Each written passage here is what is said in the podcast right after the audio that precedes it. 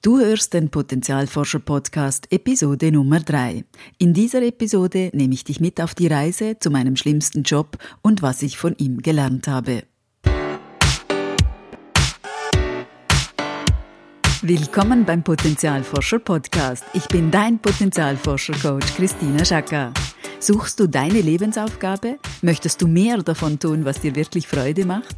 Komm mit auf die Abenteuerreise zu deinem Potenzial und entdecke, wofür dein Herz schlägt, wo deine Berufung und Erfüllung liegt. Denn wenn wir unser Potenzial in die Welt tragen, dann ist es Magie. Etwas in uns leuchtet besonders hell.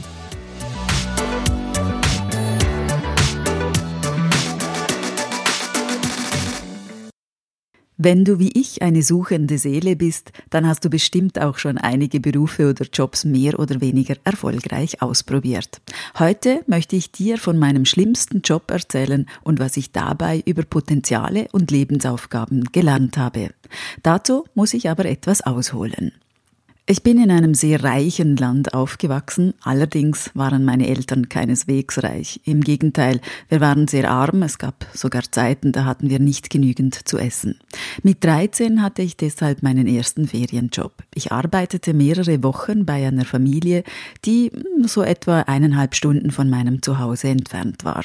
Damals war das eine Weltreise für mich. Ich musste an diesem Ort putzen, waschen, die Kinder betreuen und abends im Restaurant helfen helfen. Es waren sehr lange Tage, sehr anstrengend, aber ich fand es spannend, all die neuen Menschen kennenzulernen und die Familie war vor allem sehr nett zu mir. Die nächsten zwei Jahre habe ich dort während meiner Sommerferien gearbeitet. Mit 17 bekam ich dann die Möglichkeit, in einer großen Firma im Nachbarsdorf zu arbeiten, während zwei Ferienwochen und für viel, viel, viel, viel mehr Lohn, als ich das bisher bekam. Das war natürlich eine tolle Gelegenheit. Ich musste in dieser großen Firma in einem kleinen Team Mittel für Kopfschmerzen einpacken. Wir waren je nach Schicht drei bis fünf Leute. Unsere Gruppenchefin, damals war sie etwa 60 Jahre alt, war, naja, sagen wir das mal nett, ein Drachen. Wir nannten sie nicht ganz so liebevoll Sklaventreiberin. Sie trieb uns ständig an, schneller zu arbeiten, noch schneller, noch schneller, noch schneller und immer noch mehr Pakete bis zum Abend zu schaffen. Schließlich mussten so viele Produkte gegen Kopfschmerzen raus wie möglich. Mein Arbeitstag begann pünktlich um 7 Uhr. Wenn jemand eine Minute zu spät kam, dann zog diese riesige Stempeluhr am Eingang demjenigen eine Viertelstunde ab. Wenn wir auf die Toilette mussten, mussten wir fragen, ob wir das dürfen. Pause hatten wir morgens und nachmittags jeweils 15 Minuten. Eine laute, schrille Sirene inklusive Rotlicht, ich glaube es heute noch kaum, ging am Ende der Pause ab und wir mussten in unsere Abpackräume zurückeilen. Dort schrie der Drache, um uns wieder anzufeuern. Zum Glück war sie nicht ständig bei uns, so konnten wir uns dieser lähmend tönigen Arbeit ohne jegliche Herausforderung und ohne jeglichen Inhalt wenigstens mit Gesprächen ablenken.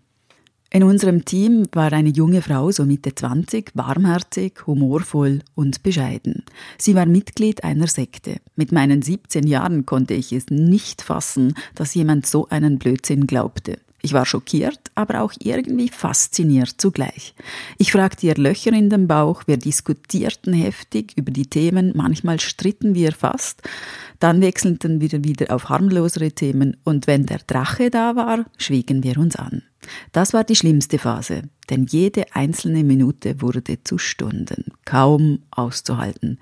Diese lange Weile fühlte sich für mich an wie zähe, flüssige Masse, die mich Stück für Stück schluckt, ein Ertrinken wie im Treibsand.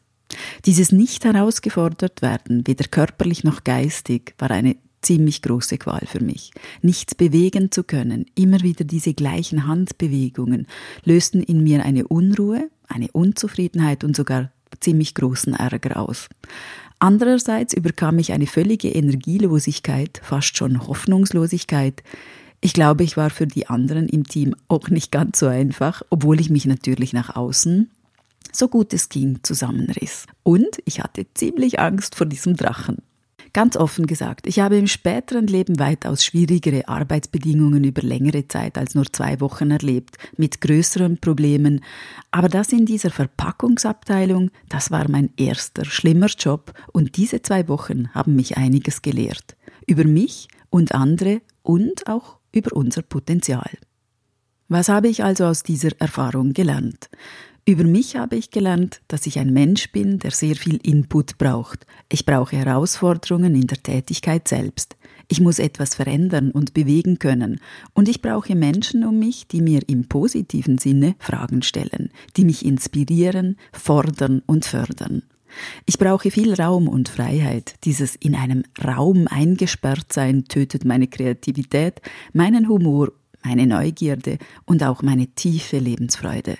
Zudem habe ich mein Interesse an Menschen entdeckt, daran, warum wir so funktionieren, wie wir funktionieren.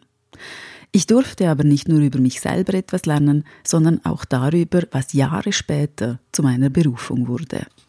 Erstens, jeder Mensch hat seinen ganz eigenen Sinn im Leben, seine eigene Aufgabe und auch die Fähigkeiten dazu, sie zu leben.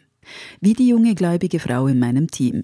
Wir hätten unterschiedlicher nicht sein können und doch hatten wir etwas gemeinsam. Jede folgt ihrem ganz eigenen Ruf auf ihre Art und Weise. Zweitens, es ist wertvoll, auf unserem Weg in Anführungszeichen falsche Jobs zu machen.